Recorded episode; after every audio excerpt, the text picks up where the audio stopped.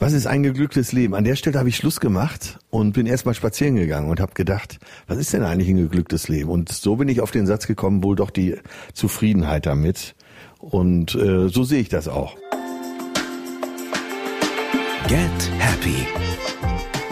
Der Achtsamkeitspodcast von Antenne Bayern. Und hier ist Kati Kleff. Und ich sage wieder einmal von Herzen herzlich willkommen, ihr lieben Menschen. Wie schön, dass ihr auch in dieser Folge wieder dabei seid und dass ihr diesen Podcast abonniert und so fleißig in die Welt schickt. Eine wunderbare Nachricht gleich mal zum Anfang.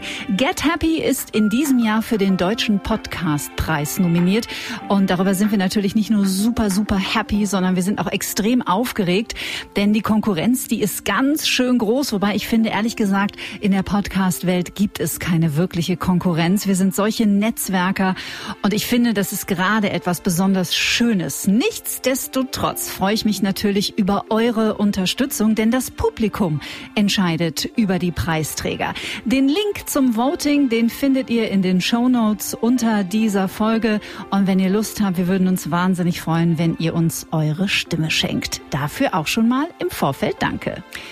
Diese Folge ist der erste Teil einer kleinen Sonderedition, die Gentleman's Edition sozusagen. Wir sprechen ja häufiger mal in diesem Podcast darüber, dass es Männern in der Regel ein bisschen schwerer fällt, sich so den eigenen Themen zuzuwenden, vielleicht auch die eigenen Themen aufzuarbeiten, sich den eigenen Gefühlen zu öffnen. Und in diesen Tagen machen es drei sehr prominente Männer vor. Und ich freue mich ganz besonders, dass sie sich bereit erklärt haben, hier bei Get Happy einen kleinen Seelenstriptease im geschützten Raum hinzulegen. Es sind alles drei Gespräche, die unglaublich berührend sind. Und den Anfang macht ein Mann, der uns Menschen in den letzten zweieinhalb Jahren ganz schön überrascht hat. Weil er sich nämlich von einer Seite gezeigt hat, die wir alle ihm, glaube ich, einfach schlicht nicht zugetraut hätten. Wir kennen ihn als immer gut drauf, immer ein bisschen prollig, manchmal auch ein bisschen drüber, aber trotzdem das Herz immer am rechten Fleck. Abgesehen davon einer der mit Abstand erfolgreichsten Komiker des Landes. Im Juni 2020 startet er mit Leon Winscheid zusammen einen Podcast unter dem Titel Betreutes Fühlen. Dabei kennen sich die beiden eigentlich überhaupt nicht. Das Ding geht durch die Decke und ist bis heute in den Podcast-Charts immer weit oben zu finden. Die Fans sind ganz schön überrascht, wie unglaublich tiefgründig, nachdenklich, ernsthaft und sensibel ein Atze Schröder sein kann. Anfang April ist seine Autobiografie erschienen mit dem Titel Blauäugig. Und ob er wirklich so blauäugig durchs Leben geht, das verrät er uns in der nächsten Dreiviertelstunde. Herzlich willkommen, lieber Atze Schröder. Ja, danke für die Einladung und für den netten roten Teppich, den du mir gerade gelegt hast. Ja, es ist wirklich so, äh, ich freue mich auch auf jede Ausgabe, die wir aufnehmen und denke dann immer hinterher, was hast du denn heute wieder gesagt? Aber äh, Leon und ich, wir sind ja, das merkt ja der Zuhörer, die Zuhörerin, äh, so in den zweieinhalb Jahren, die wir das machen, dicke Freunde geworden. Mhm. Und ja, wir genießen das.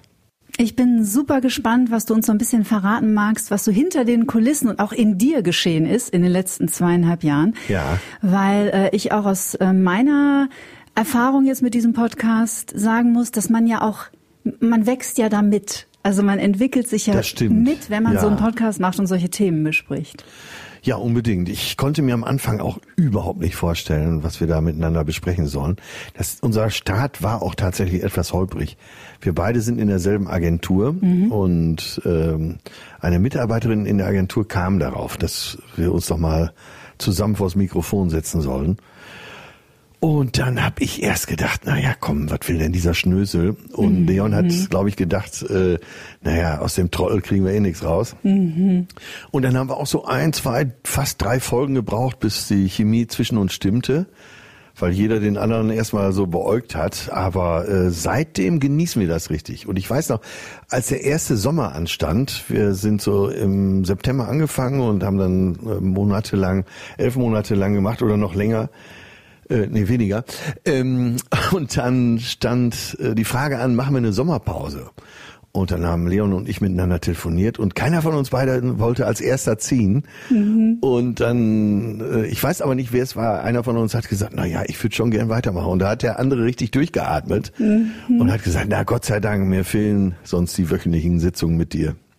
Ich glaube, ich erinnere mich sogar an den Screenshot, den Leon von seinem Handy gepostet stimmt. hat, wo einer von euch bald mit dem Herz drauf reagiert hat. Stimmt, stimmt, stimmt. Machen wir eine Sommerpause und dann kam nur ein Herz genau. und der genau. andere hat dann auch ein Herz geschickt. Ne? Genau, ne? ja. super süß. Ja, super süß. Ja, ja, wir verstehen uns mittlerweile privat so gut und treffen uns auch so mhm. äh, außerhalb des Podcasts. Das ist immer eine große Freude. Mhm. Und ich habe jetzt noch wieder gemerkt, da ging es äh, um Vertragsverhandlungen mit jemandem, der eben was mit uns vorhat und dass äh, wir beide in diesen Verhandlungen gegenseitig gespürt haben, dass der andere dem anderen das Beste gönnt. Mhm. Also ich habe versucht, so äh, das alles so zu gestalten, dass Leon möglichst viel davon hat. Und ich merkte aber seinerseits, dass er auch mich da so sehr mit ins Boot genommen hat. Mhm. Super schön.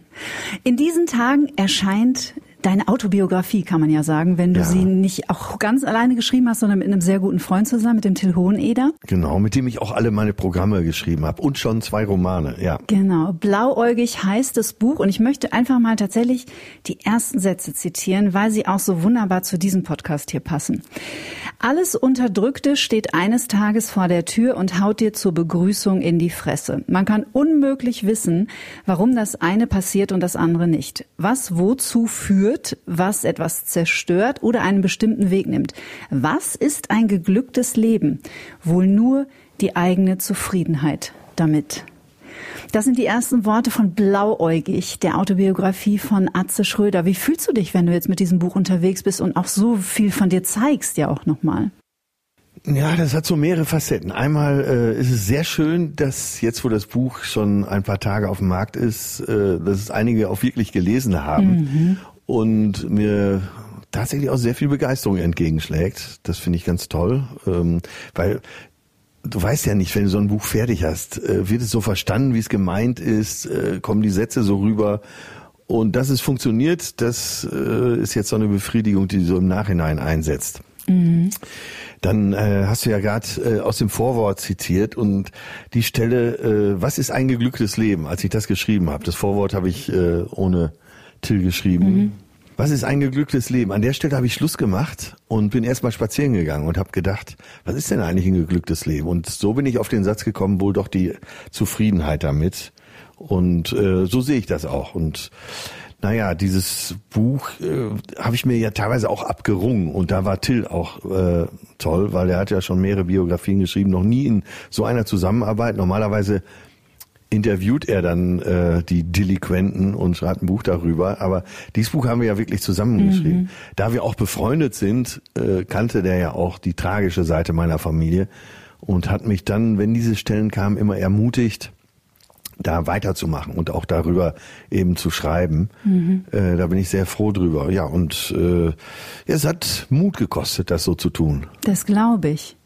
Das glaube ich. Dieser ähm, Prozess, den du auch mit Leon durchlaufen hast, war das maßgeblich, würdest du jetzt in der Retrospektive sagen, war das maßgeblich auch ein Grund dafür, warum du diesen Mut aufgebracht hast?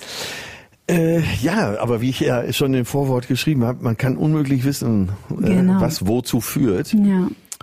Und im Rückspiegel betrachtet kann man die Teile dann vielleicht zusammensetzen. Ähm, in den letzten zwei, zweieinhalb Jahren hat sich eine Menge getan eben auch der Podcast mit Leon und eben auch die Reaktion meiner, nennen wir sie mal Stammfans mhm. darauf, wo ich auch nicht wusste, wie reagieren die darauf.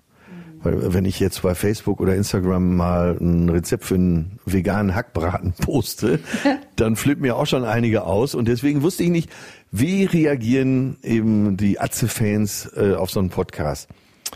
Ähm, naja, die einen reagieren gut, und die anderen kriegen es, glaube ich, gar nicht mit, mhm. weil äh, der äh, Podcast Betreutes Fühlen hat mir eine Menge mehr, ja, ich, ich versuche immer das Wort Fan zu vermeiden, also Interessierte oder Follower eingebracht, als ich das vorher für möglich gehalten hätte und vor allen Dingen auch ganz andere, auch Menschen, die vielleicht den Komiker Atze Schröder gar nicht so toll finden.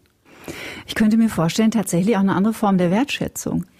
Ja, ja, Oder? Äh, ja, das muss man natürlich jetzt auch mal auf Strecke sehen, aber äh, auf jeden Fall sind viele dabei, die mir schreiben, ich fand dich als Komiker eigentlich nie so toll, aber mhm. da gefällst du mir ganz gut. Mhm. Was mich bei dem Buch total berührt hat, ist, und wenn du mir jetzt gegenüber sitzt, dann bestätigt sich dieses Gefühl, weil wir sind uns noch nie begegnet, das ist diese Mischung aus deiner, dieser Ruhrgebietsauthentizität, die ich einfach auch in mir habe, weil ich auch daher, da wegkomme. Ja.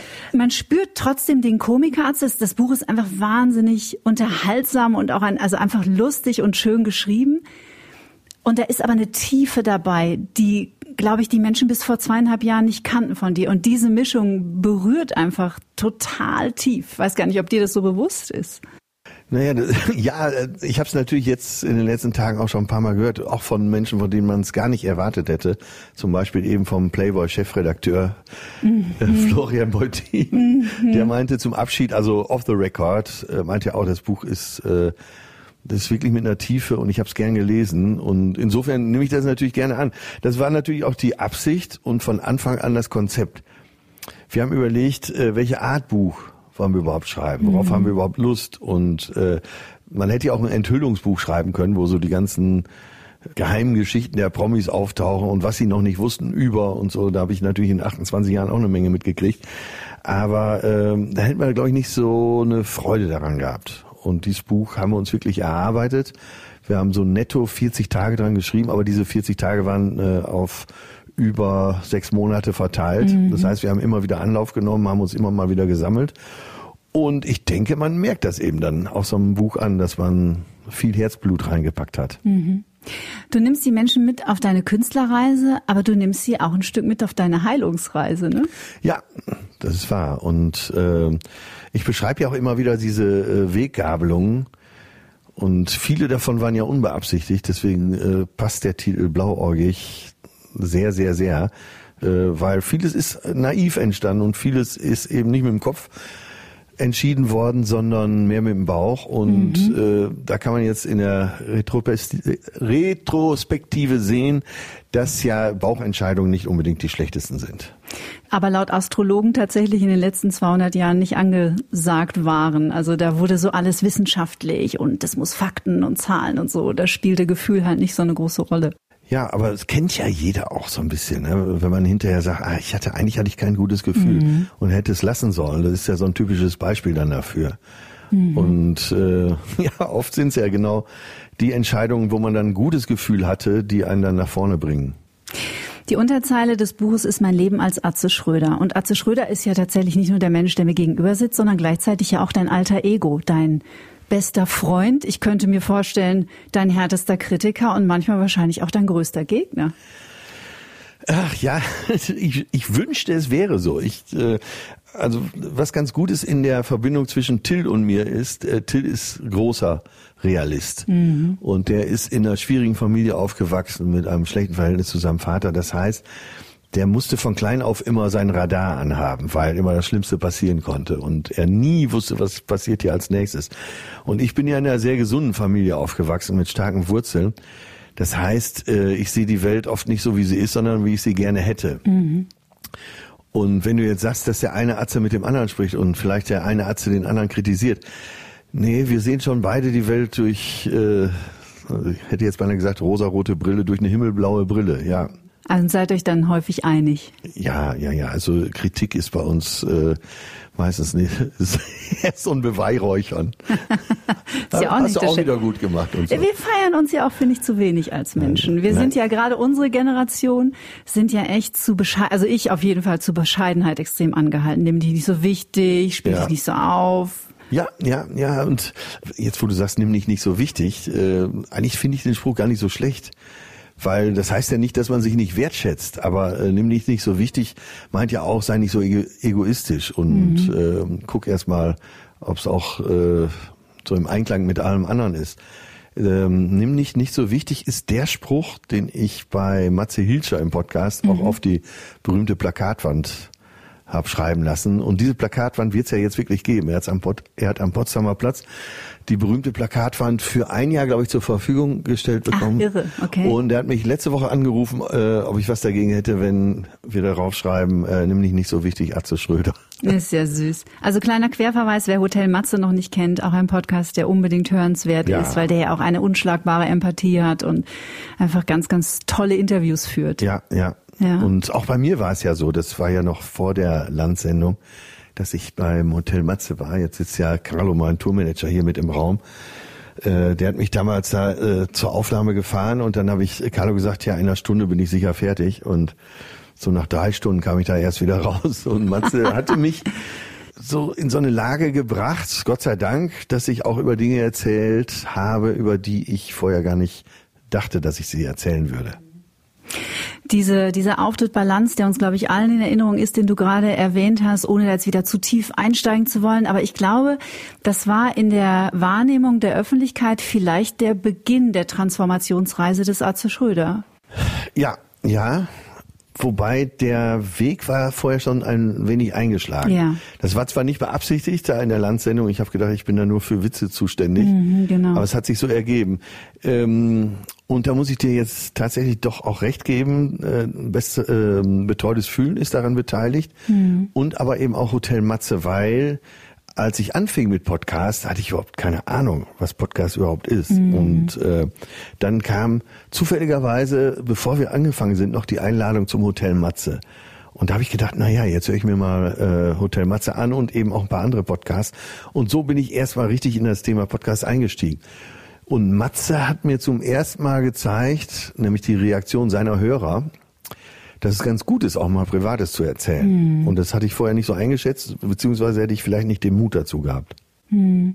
Es ist so verrückt. Also ich finde diese Bewegung, die, die da, also ich nehme die überall an allen Ecken wahr. Interessanterweise auch, oder vielleicht auch logischerweise während dieser Zeit der Pandemie. Ja.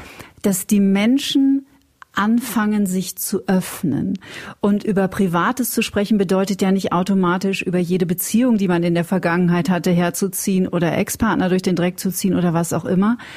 Aber ich glaube, das, was gerade passiert ist, dass wir alle feststellen, dass wir verletzlich sind, ja, dass ja. wir Menschen sind, dass wir alle Traumata haben in unseren Familien, dass wir Ängste haben und ja, einfach alle haben damit zu kämpfen, auch ein Anzu Schröder natürlich. Ja, ja, und deswegen hat es ja vielleicht auch so eine Fallhöhe, wenn so nach dem Motto, wenn ein Atze Schröder darüber sprechen kann, ja. äh, dann kann ich es mit Sicherheit auch. Und äh, das ist ganz schön, eben was da so an ja, Rückkopplung kommt. Kommentare, mhm. Mails äh, und so weiter. Das ist wirklich schön. Mhm. Bekommst du Feedback auch da von Kollegen? Weil es haben ja viele auch in den vergangenen zwei Jahren, Kurt Krömer, Thorsten Sträter, Nora Tschirner.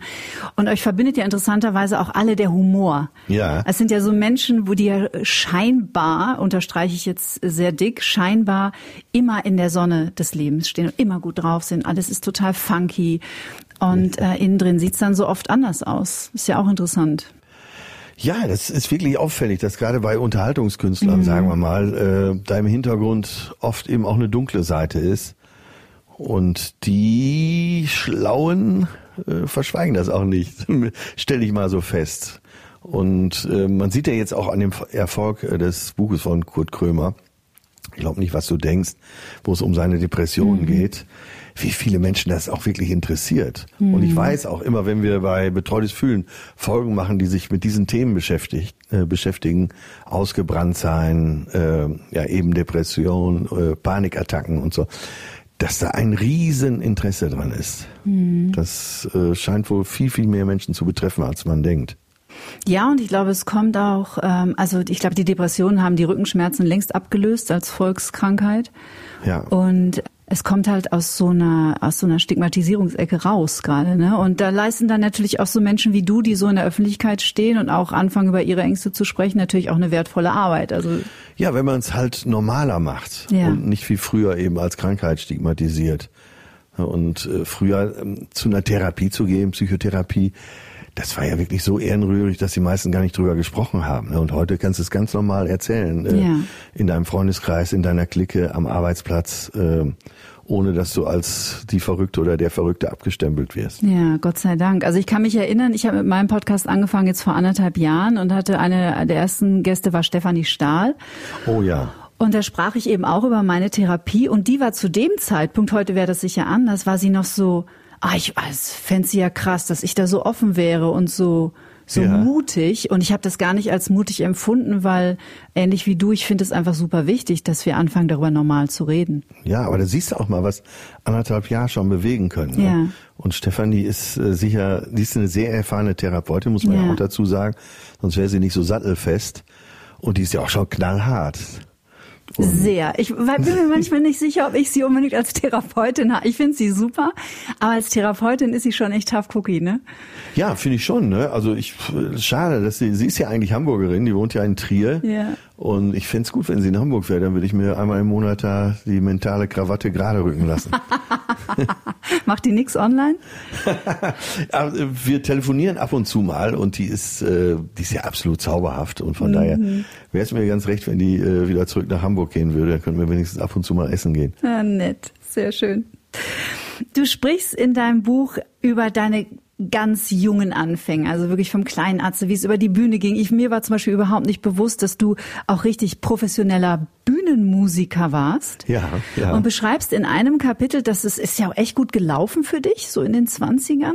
Und trotzdem warst du aber auf dem Weg zum echten ähm, Misanthropen. Also wirklich Ja, voller Wut und Ja, ich war so ein, äh, so ein Musiker-Zombie und der, ja, zum Schluss auch, wir haben ja nur noch Sachen nachgespielt als Coverband. Und wenn du dann 180 Jobs im Jahr hast und spielst jeden Abend das gleiche Programm, äh, irgendwann fängst du an, die Musik zu hassen. Und so weit war es bei mir. Ich habe überhaupt keine Musik mehr gehört. Und wenn ich in ein Auto eingestiegen bin, äh, wo schon das Radio lief, da habe ich gesagt, mach bitte das Radio aus. Äh, also da musste dringend was passieren. Und wer war das Zünglein an der Waage, das dir da so ein bisschen das Bewusstsein für geöffnet hat und gesagt hat, so geht's nicht weiter? Also in Sachen Musik war das tatsächlich äh, eine Begebenheit. Wir saßen zu dritt im Auto und der Fahrer äh, legte eine Kassette ein, das gab es ja damals noch. Und unser Keyboarder, der genauso drauf war wie ich, äh, drückte dann auf Eject, nahm die Kassette und warf die aus dem Auto. Ups. Und da habe ich gedacht, so jetzt, wir entwickeln uns gerade zu echten Musikhassern. Hier muss was passieren. Und das war so der Trigger, um da auszusteigen. Schreibst darüber, dass du, ähm, wenn du jetzt zurückblickst, immer viel Wut auch in dir hattest. Ja. Und viel Traurigkeit auch. Und auch das ist ja ein Prozess, bis man da, ja, das überhaupt anfängt zu spüren. Kam das spät oder? Ja, das kam sehr spät. Also äh, die Wut habe ich äh, sicher viel mehr gespürt als die Traurigkeit. Ich war überwiegend gut gelaunt in meinem Leben. Ab und zu gab's äh, mal so Phasen, wo man dann etwas melancholisch wurde. Aber ähm, naja, so durch das Schicksal der ganzen Familie und durch die Tragödien in der Familie, die ich dann endlich auch mal bearbeitet habe, äh, konnte ich da eben auch Licht reinbringen und dadurch ist das Problem, wenn es dann eins war, viel, viel kleiner geworden. Ich, also im Moment würde ich so, sogar sagen, es ist verschwunden. Klar bin ich ab und zu nochmal traurig, aber so diese Wut, die hat sich eigentlich aufgelöst. Auch das ist ja was, wo langsam bei den Menschen der Groschen anfängt zu fallen. Also ich weiß, als ich angefangen habe, so diese ganze Therapiearbeit zu machen, ich bin auch schon lange dabei, habe ich immer gedacht, ich gehe jetzt so und so lange in die Therapie und dann ist alles so fluffig und dann werde ich nie mehr traurig sein. Ja. Und nie mehr desillusioniert. Dann bist du repariert. Dann, dann bin ich repariert, endlich ein funktionierendes Mitglied der Gesellschaft. Ja. Aber ähm, ich erinnere mich an den Moment, als meine Therapeutin mich anschaut, als hätte ich den Verstand verloren und sagte, du lernst damit zu leben, mit deiner Traurigkeit. So. Ja. Naja, und Amplituden hat ja jedes Ja. Leben und ähm, man muss es vielleicht ja auch umarmen. Und das ist ja, manchmal ist es ja ganz gut, wenn man etwas ruhiger wird, stiller wird, melancholisch wird, weil man vielleicht da auch wieder Kraft schöpft für Höhenflüge. Mhm, absolut. Und du scheinst ja auch, zumindest wirkt es so in den Gesprächen, die du mit, äh, mit Leon führst. Also es scheint so, als ob du dir auch super viel Gedanken machst um die Themen und dann ist ja Melancholie eigentlich, also ich finde, ein Mensch zu sein, der viel nachdenkt und nicht melancholisch, ich glaube, das geht nicht. Äh, ja, das glaube ich auch. Und Oder? Ähm, tatsächlich ist es so, dass ich nach unseren Aufnahmen eigentlich noch viel mehr darüber nachdenke. Meistens gehe ich, ich wohne ja in der Nähe der Alster in Hamburg, gehe ich erstmal an der Alster spazieren und denke darüber nach, was wir gerade aufgenommen haben. Und mir bringt das echt eine Menge. Da viele Einsichten, viele Aha-Effekte und äh, vieles. Wir haben jetzt gerade eine neue Folge gemacht über das Nein sagen. Die ist jetzt äh, letzten Dienstag rausgekommen. Und ich bin so ein typischer Nicht-Nein-Sagen-Könner. Und da ist mir so viel nochmal klar geworden. Ich habe mir dann vorher nochmal so ein paar Punkte äh, aus meinem eigenen Leben erarbeitet, äh, welche Form von Ja-Sager ich bin, in welchen Fällen ich Ja sage, obwohl ich eigentlich Nein meine. Mhm. Und das hat mir sehr viel über mich selber erzählt, ja. Mhm. Gibt es ein spezielles Feld, wo dir Nein sagen schwerer fällt, eher privat oder eher beruflich? Äh, beruflich gar nicht sehr, äh, so sehr, das habe ich gelernt. Sonst mhm. kann man das, glaube ich, auch so eine lange Karriere gar nicht überleben. Mhm. Ähm, außerdem habe ich ja immer noch meine Agentur, die für mich Nein sagt. Ich kann, also ich sag gern mal Sachen zu, und die Agentur sagt dann in aller Ruhe wieder ab. Aber so im Privaten äh, möchte ich natürlich auch meinen Freunden und Bekannten gefallen und da sage ich gerne mal Sachen zu, die mich direkt nach dem Auflegen auch schon fast wieder ärgern. Mhm, da ist das entscheidende Wort natürlich gerade gefallen, gefallen. Ja, ja. ja. Und äh, ich könnte es ja auch einfach vertagen. Ich könnte ja sagen, überlege ich mir, ich rufe später zurück und könnte dann ein gutes Nein begründen. Aber das ist jetzt auch schon äh, wieder eine Erkenntnis aus unserer letzten Sitzung. Ja, es ist wirklich ein bisschen immer eine Sitzung. Das ist echt ja, süß. Wo äh, weder Leon noch ich sind ja Therapeuten und äh, er sieht sich ja eher als Wissenschaftler, Wissenschaftsjournalist und beleuchtet äh, oder berichtet äh, über Studien, die es gibt und äh, wie die zu bewerten sind. Und ich jetzt mehr so aus dem prallen Leben. Und trotzdem kommt uns das wirklich so vor, als würden wir beide immer mit einem Lerneffekt äh, aus so einer Aufnahme rausgehen. Mhm.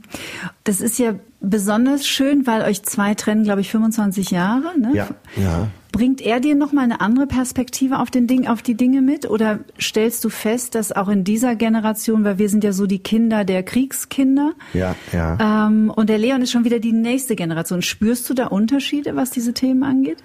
Äh, total. Mhm. Also ähm, damit bin ich auch besonders dankbar für. Äh, und das ist selten, dass es äh, so einen Podcast gibt, wo eben der junge Mann mit dem älteren Mann spricht. Äh, ich bin jetzt noch kein alter Mann, aber natürlich eben äh, Best Ager im besten Falle. Mhm. Ähm, und das gibt's wenig in der Landschaft, in der Interviewlandschaft, dass der junge Mann mit dem älteren Mann spricht. Und ich glaube, dass das neben den äh, psychologischen Lerneffekten, die man bei unserem Podcast hat, dass das auch die Attraktivität des Podcasts ausmacht. Mhm. Äh, so die ersten 20 Minuten reden wir ja eher so über Allgemeines und das ist ja teilweise schon Clash der jungen und der alten Welt. Was mich an dieser Podcast-Welt so fasziniert, weiß ich nicht, wie es dir geht, dass es so, es hat so neue Möglichkeiten eröffnet. Es, also es gibt auch wahnsinnig viele Podcasts, die sind einfach großer Unfug, aber es gibt einfach so viele wertvolle Podcasts, ja. die so vielen tausenden Menschen helfen. Die meisten kosten nichts. Ja, ja. Und ähm, es hat auch, finde ich, für uns Medien oder Unterhaltungsleute eine, eine komplett neue Welt aufgemacht. Da sitzt niemand mit einer Quote im Nacken dahinter, niemand mischt sich ein, sondern es ist total frei. Ja, es ist so ein bisschen so wie die Interviews früher im Radio genau, waren. Ja. Und äh, bevor es das Formatradio gab und die Hits der 80er und 90er und das Beste von heute und so. Und äh, im Formatradio ist ja nicht viel Platz für äh, lange Sätze, für mhm. große Gedanken. Und das, das funktioniert ist ja eigentlich ein Schlag ins Gesicht derer, die immer gesagt haben, äh, so lange Interviews funktionieren nicht im Radio. Stimmt mhm. ja einfach nicht. Ne? Man mhm. sieht ja, mhm. äh, wie viel Zuhörer, wie viel äh, Follower bei den großen Podcasts sind und bei denen, die vielleicht noch kommen.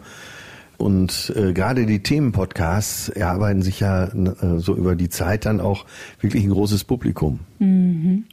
Wenn man dir vor fünf Jahren gesagt hätte, dass du mal, da lacht er schon, dass du mal so erfolgreich sein würdest äh, mit so einem Format, hättest du es geglaubt? Nee, hätte ich vor drei Jahren noch nicht geglaubt. Mhm. Streng genommen vor äh, 12, 14, 30 Monaten noch nicht. Mhm.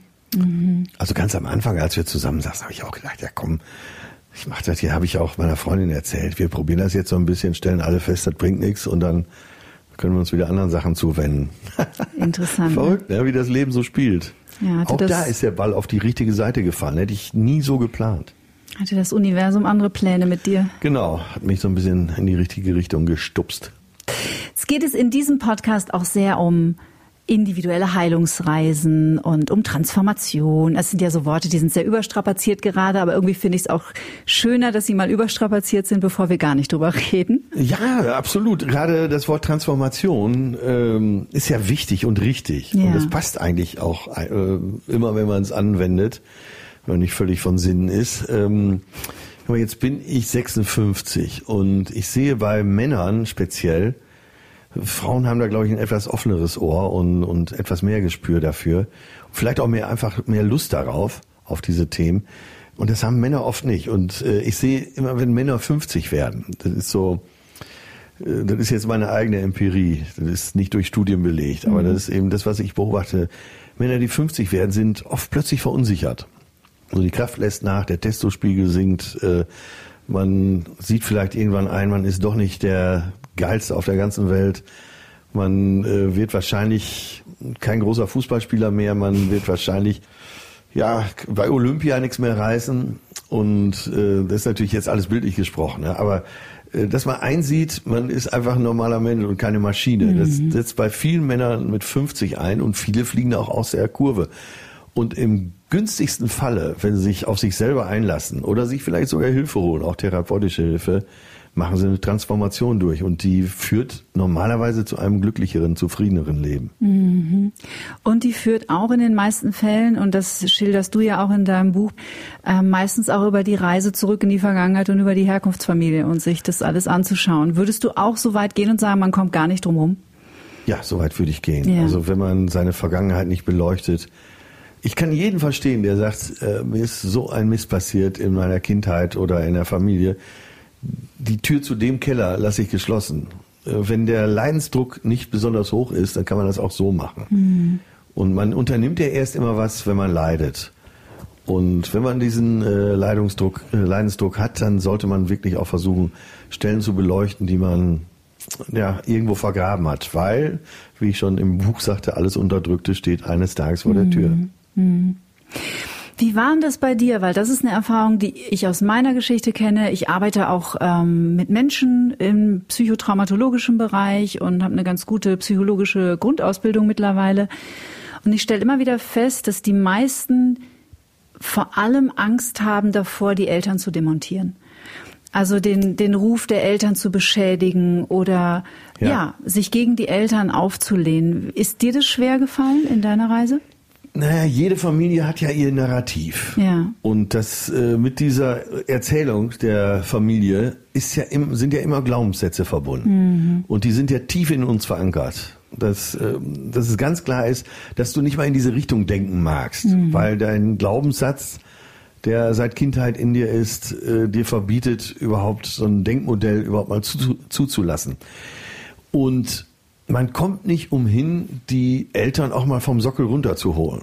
So im Kleinen macht das ja wahrscheinlich jeder, weil ne, weißt du, was Mama jetzt wieder gesagt hat oder mhm. Papa, der ist so stieselig ne, mhm. und so weiter. Aber da mal wirklich ranzugehen und auch mal eben die Motivation der Eltern zu verstehen. Und mhm. wie sind die da hingekommen? Und warum haben die so ein Mindset? Wieso haben die diese Lebenseinstellung? Das ist ja oft auch ein Überlebenskonzept für die gewesen. Ja, und irgendwann haben die sich so verfestigt, dass, äh, dass sie uns Kindern so vorgekommen sind, äh, als könnte die Welt wirklich nur so funktionieren. Und irgendwann merkt man halt, dass Eltern nicht alles wissen. Mhm. Bis zum gewissen Alter denkt man das ja. Und deshalb werden diese äh, Glaubenssätze, die wir als Kinder inhaliert haben, ja auch immer schwer zu entfernen sein, aber man muss sich damit beschäftigen. Hm. Und es ist ja trotzdem möglich, sage ich jetzt mal, du hast gerade gesagt, die Eltern vom Sockel zu nehmen, vielleicht aber auch die Eltern einfach als fehlerhafte Menschen ja. zuzulassen, weil ja, es sind halt ja. einfach auch Menschen, die ihre eigenen Wunden tragen. Und trotzdem hast du einen ganz guten Weg dann wieder hingefunden und ein gutes Verhältnis ja auch. Also ich habe dich äh, im Interview gehört mit dem ähm, Jörg Thaddeus, wo du ja auch total liebevoll dann sprichst über den Papa und so. Ja, das äh, genau das, was du sagst, ist es ja. Ne? Äh, man kann die Eltern ja weiter lieben, aber man muss auch mal erkennen, dass sie eben nicht perfekt sind und dass sie ihre Fehler haben und dass sie eben auch Abgründe haben, dass sie auch eine Wut haben, dass sie auch eine Traurigkeit haben und die für sich eben dieses Konzept entwickelt haben, nach außen hin ganz gut dazustehen, vielleicht auch eben vor ihren Kindern besonders gut dazustehen. Mhm. Gleichwohl hat es auch in deren Leben immer mal wieder Stellen gegeben, wo die verzweifelt waren. Mhm. Und das macht sie ja eigentlich noch besser, wenn man, äh, wenn man das erkennt und denen das eben auch zugesteht. Mhm. Ja, was wir für tolle Wundertüten trotzdem geworden sind, oder? Heute als Erwachsene schauen es an. Ja, ja. Aber das Schöne ist ja, äh, das finde ich eigentlich so das Beste. Und das habe ich ja im Buch äh, auch als letzten Satz geschrieben, dass mein Vater gesagt hat, nicht nervös werden, Junge, das Beste kommt noch. Mhm. Und das verstehe ich eben so, dass man sich als Mensch entwickelt. Und ja. das ist ja die Aufgabe, sich als Mensch zu entwickeln. Wenn man stehen bleibt, das empfinde ich immer so als Kapitulation. Und man sollte doch selbst mit Mitte 80 immer noch neue und frische Ideen für sich haben und immer noch mal äh, schauen, kann ich irgendwo was lernen? Und dies, äh, mich haben immer alte Menschen, also wirklich alte, waren jetzt über 80, beeindruckt, die immer noch interessiert an allem sind. Die immer noch sagen, Mensch, ne, wie hast du das denn damals gemacht? Du hast, oder sich Geschichten auch merken, haben dich dann irgendwo auf einer Familienfeier getroffen oder auf einem Geburtstag sich aber auch gemerkt, was du als nächstes vorhast und dich ein Jahr später fragen, sag mal, wie ist das denn ausgegangen? Wie hast du das mhm. weitergemacht? Sowas hat mich immer sehr beeindruckt. Ja, das ist dieses Phänomen der Neuroplastizität, ne? dass wir ja mittlerweile wissen, dass dieses Gehirn eigentlich immer die ganze Zeit nur weiter gefüttert werden will. Schau dir Helmut Schmidt an, ne? wie super fit der war und wie wach der war, noch ja. über 90. Äh, hättest du den zu Hause irgendwo geparkt und so Doku spielen lassen den ganzen Tag, hätte der wahrscheinlich auch anders am Leben teilgenommen. Ja, unbedingt. Äh, deshalb ist es, glaube ich, auch wichtig, dass man und das ist ja eben nicht so. Ne? Du gehst ja mit 65 in Rente im Regelfall und dann sind die meisten so in ihren Ruhestand entlassen. Und äh, das finde ich ganz schlimm. Mhm. Man, man, muss doch noch was bewegen. Und so wie wir immer mal wieder drüber nachdenken, wie, wie schaffen wir den Zivildienst mal wieder, äh, der ja eng eben mit der, mit der Wehrpflicht zusammenhängt. Und mir wäre lieber, wir hätten eine Wehrpflicht und dadurch den Zivildienst auch, weil äh, mein eigener Zivildienst hat mir auch eine Menge gebracht. Den hätte ich nicht gemacht, wenn es, wenn ich es nicht gemusst hätte. Aber mhm. hinterher, oder sagen ja viele, da habe ich eine Menge erfahren. Und man sollte für äh, Männer wie Frauen eben soziales Jahr einführen. Mhm. Und jetzt kommt und auch für Rentner. Mhm. Und das muss ja nicht sein, dass sie äh, den Park sauber machen, aber äh, so dreimal die Woche eine Lesestunde irgendwo, äh, auf jeden Fall irgendwas, was sie sozial nochmal beansprucht, halte ich für gesellschaftlich relevant und auch ein Riesenvorteil. Ja, und ich glaube tatsächlich auch eine Win-Win-Situation, weil ich meine, ich hätte mal gelesen, dass das, was ähm, die grauen Zellen, äh, die sich ja doch reproduzieren bis ins hohe Alter, aber die müssen halt gefüttert werden mit Software sozusagen. Und das, was die äh, grauen Zellen am meisten füttert, ist sozialer Umgang mit auch Jüngeren. Ja. Also sprich, so eine Lesestunde wäre wahrscheinlich echt ziemlich clever. Ja, oder mhm. ich mit dir, ne? So, weißt du, ich mache Spaziergänge mit dir, dann bin ich mit einer Jüngeren unterwegs und ja, profitiere. So viel jünger ne? bin ich nicht. Aber vielen Dank. Du hast dich, ähm, auch darüber liest man im Buch, sehr viel auch mit äh, Familienrecherche auch beschäftigt. Ja. So Sachen wie Epigenetik, transgenerationale Traumata oder so. Fasziniert dich das? Äh, total, ja, das mhm. äh, ist ja das, was wir eben besprochen haben, ne? weil das was, das äh, macht ja was mit uns und äh, das wirkt sich aus. Das so, sobald man die Fühler da ausstreckt und die Nase da rein, äh, gibt's ja eben diese Faszination, dass alles, was passiert ist, auch eben in dir drin ist mhm.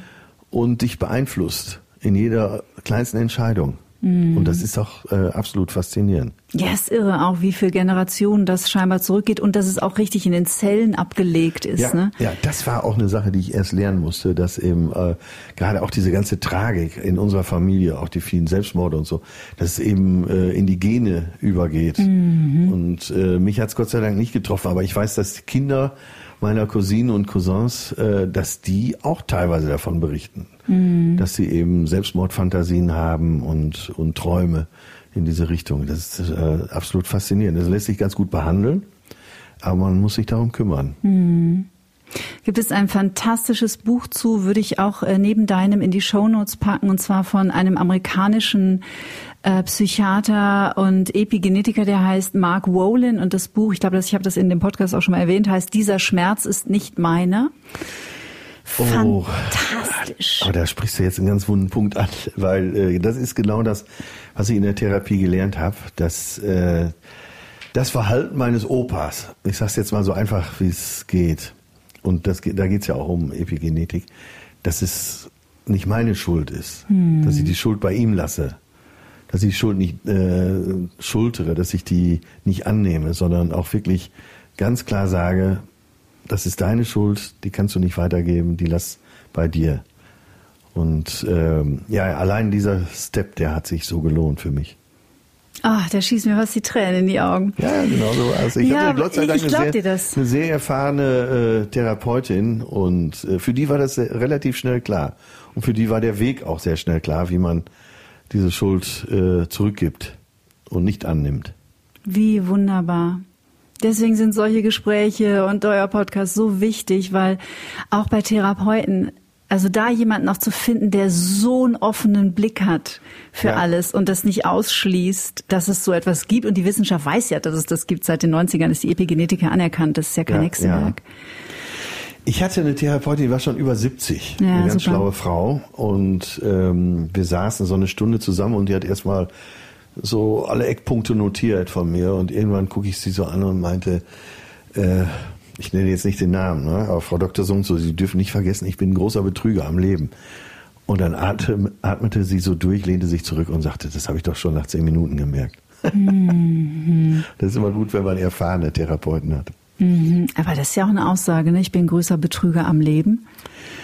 Naja, ich, äh, wie gesagt, ich bin jemand, der die Welt so sieht, wie er sie gerne hätte. Und äh, meistens sehr positiv, also der Pippi Langstrumpf-Effekt. Und äh, ja, jetzt kann man, könnte man mir vornehmen, ich müsste das alles etwas realistischer sehen, aber das ist dann der Selbstbetrug, der da stattfindet. Aber ich komme ja, ich lebe ja damit ganz gut und äh, ich sag's mal, sag mal, wenn mir der, um das Wort Scheiße zu vermeiden, wenn es mir bis zur äh, Unterlippe schon steht und ich gehe aber trotzdem noch davon aus, äh, der Champagner ist hier gerade ein bisschen prickelig, dann ist das für mich nach wie vor das bessere Bild.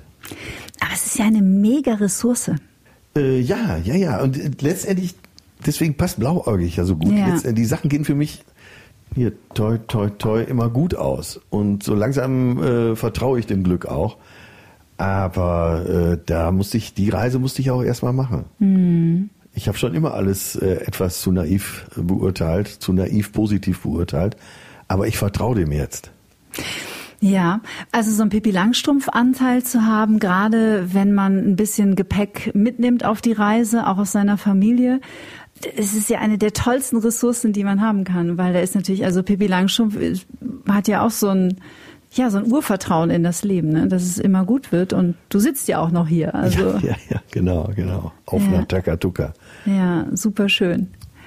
Was lernst denn du noch über Atze Schröder, was du noch nicht weißt oder wusstest? Äh, ach so, die, ja, letztens ging es ja erstmals wieder los mit der Tournee, vor drei Wochen ungefähr. Und äh, da habe ich jetzt nach all den Jahren, nach zwei Jahren äh, Bühnenabstinenz gelernt, dass man einfach auch Spaß auf der Bühne haben kann. Also es ist schon eine Menge Text, äh, mit dem ich da unterwegs bin, aber ich habe immer versucht, mehr oder weniger als Dienstleister da meinen Job zu machen und den möglichst gut, eben dass die Halle auch begeistert ist. Aber ich habe für mich jetzt gelernt und entdeckt, äh, dass ich einfach auch nur Spaß auf der Bühne haben kann. Bist du sanfter mit dir geworden? Äh, Oder ja, genussvoller, sagen wir mal. Ach schön. Ja. Ist ja in deinem Beruf auch nicht so gang und gäbe, ne? Ist man schon auch selber sein härtester Kritiker. Ja, ja, es gibt ja auch viele Komiker, die absolut mit sich hadern und immer wieder von Selbstzweifeln zernagt sind. Aber äh, ja, ich habe da mehr denn je Spaß daran.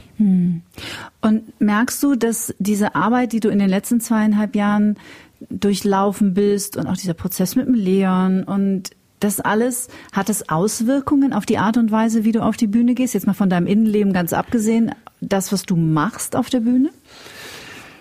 Ich kann es nicht, ich kann natürlich nicht genau beurteilen, äh, woher dieser Effekt kommt. Ob es jetzt äh, von meinem Auftritt auf der Bühne kommt oder ob das Publikum, weil sie mich jetzt von der anderen Seite kennengelernt haben, eben auch anders vorgespannt ist. Und das ist auch wieder der typische Atze-Effekt. Da denke ich, eigentlich ist mir auch egal, Hauptsache es funktioniert. Ich danke dir sehr für dieses Gespräch. Ja, danke für die Einladung. Ich würde gerne mit dir am Schluss etwas machen, das mache ich mit allen meinen Gästen. Moment, es raschelt. Ich habe das jetzt schon so oft gemacht und ich kann es immer noch nicht auswendig. Was sagt das über mich, ist die Frage. Dass ich wahrscheinlich Dass du lässig bist. Dass ich lässig bin, das gefällt mir gut. So, also ich beginne einen Satz und würde dich bitten, diesen Satz zu Ende zu führen. Ja, Atze Schröder. Das erste, was ich morgens nach dem Aufstehen tue, ist. Vorhang zur Seite schieben und jetzt ohne Witz, klingt wie Klischee, mich wirklich auf den Tag zu freuen. Ich stehe da am Fenster und freue mich auf den Tag. Am besten entspanne ich mich, wenn ich spazieren gehe. Äh, am liebsten im Moment in Hamburg und da ist egal, ob Alster oder Elbe, Hauptsache Blick aufs Wasser. Meinem inneren Kritiker, da ist er, begegne ich, indem ich ihn in den Arm nehme und sage, alles wird gut. Sehr, sehr gut. Sehr gut. Ich komme immer noch an meine Grenzen, wenn ich. Oh, alles, was äh, den normalen Alltag angeht. Das heißt, einkaufen, kochen, Fenster putzen. Äh, bei all diesen Sachen komme ich immer noch an meine Grenzen. Bevor ich schlafen gehe. Ja, im günstigsten Falle lese ich noch was. Mhm. Also wenn es geht, lese ich immer noch ein paar Zeilen und ich schlafe dann einfach besser, wenn ich vorher gelesen habe. Mhm. Als ich 20 war, dachte ich, dass ich nicht alt werde und äh, ich doch eigentlich auch eine Zumutung für die Gesellschaft bin. Ich war ein ziemlicher Querulant, äh, Hooligan, Terrorist. Ja. Was bist denn du im Sternzeichen? Waage. Ich wünschte manchmal, ich hätte früher gewusst, dass. Ui. Was weiß ich jetzt, was ich. Ach so, äh, wie schön es ist, in der Großstadt zu leben. Ich habe ja lange auf dem Lande gelebt und dieser Entschluss, in die Großstadt nach Hamburg zu ziehen, der kam eigentlich zu spät. Das hätte ich gerne früher gewusst, wie schön es da ist. Hm. Was diese Welt dringend braucht, ist Oh, das ist natürlich eine gemeine Frage, gerade in diesen Zeiten, wo alles auf dem Kopf steht. Also man, vor einem Jahr oder vor ein paar Monaten hätte man ja noch ganz anders geantwortet. Mm. Jetzt, wo wir wissen, dass Krieg tatsächlich auch möglich ist, mm. äh, hm. tja, was diese Welt braucht, mehr Konsens. Geht mm. ja hm. nur darum. Aber das Böse wird nie aussterben. Und wir sind ja alle damit aufgewachsen, dass irgendwann keiner mehr hungert, es keine Kriege mehr gibt, alle in Frieden leben und alle Krankheiten besiegt sind. Und deswegen sage ich vielleicht jetzt ganz untypischerweise an dieser Stelle, wir brauchen mehr Realismus. Sagt mhm. natürlich der Richtige. Achtsamkeit bedeutet für mich, äh, tatsächlich äh, gesünder leben, gesünden, sich gesünder ernähren, äh, viel zu schlafen, äh, sich zu bewegen und äh, viel Liebe. Und das ist die Überleitung zum letzten. Liebe ist. Ach, ganz profan. Wenn ich die Hand meiner Freundin halte, das ist für mich pure Liebe. Oh, jetzt heule ich schon fast. Ich finde es schön, dass sich die Welt öffnet. Ich finde es super, dass Leute wie du damit offen umgehen und mutig sind und sich verletzlich zeigen. Weil ich glaube, da ist die Heilungschance für diese Welt, wenn wir alle kapieren, dass wir miteinander verbunden sind. Ne? Ja, nur bei Putin hätte man sich gewünscht, dass die Eltern ihn mal öfter in den Arm genommen hätten. Ja, da sagst und du was. Da siehst du mal die Auswirkungen. Ne? Da ja. sagst du was. Tja. Dankeschön. Sehr gerne. Danke für die Einladung. Ich weiß nicht, wie ihr es empfunden habt, aber ich habe Atze Schröder als unglaublich geerdeten, sympathischen, bodenständigen und herzlichen Menschen erlebt. Und ich finde es ganz schön mutig, dass er so auspackt. In 14 Tagen geht's weiter mit Folge 2 der Gentleman's Edition.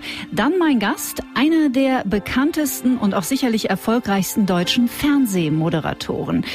Über 20 Jahre war er aus dem ZDF gar nicht wegzudenken. In der Außenwahrnehmung ist sein Leben absolut perfekt. Er sieht gut aus, er ist beliebt, er hat in der Medienwelt reichlich zu tun, ist viel gebucht und auf den roten Teppichen des Landes zu Hause. Aber wie so oft sieht es in ihm ganz anders aus. Der sympathische und nette Typ, der er nach außen hin ist, leidet im Innern. Und ausgerechnet ist es seine Nettigkeit, die ihm fast zum Verhängnis wird. Warum? Das erzählt uns Ingo Nomsen in zwei Wochen persönlich. Bis dahin bleibt wie immer gesund, zuversichtlich und stets neugierig. Alles Liebe. Get Happy der Achtsamkeitspodcast von Antenne Bayern.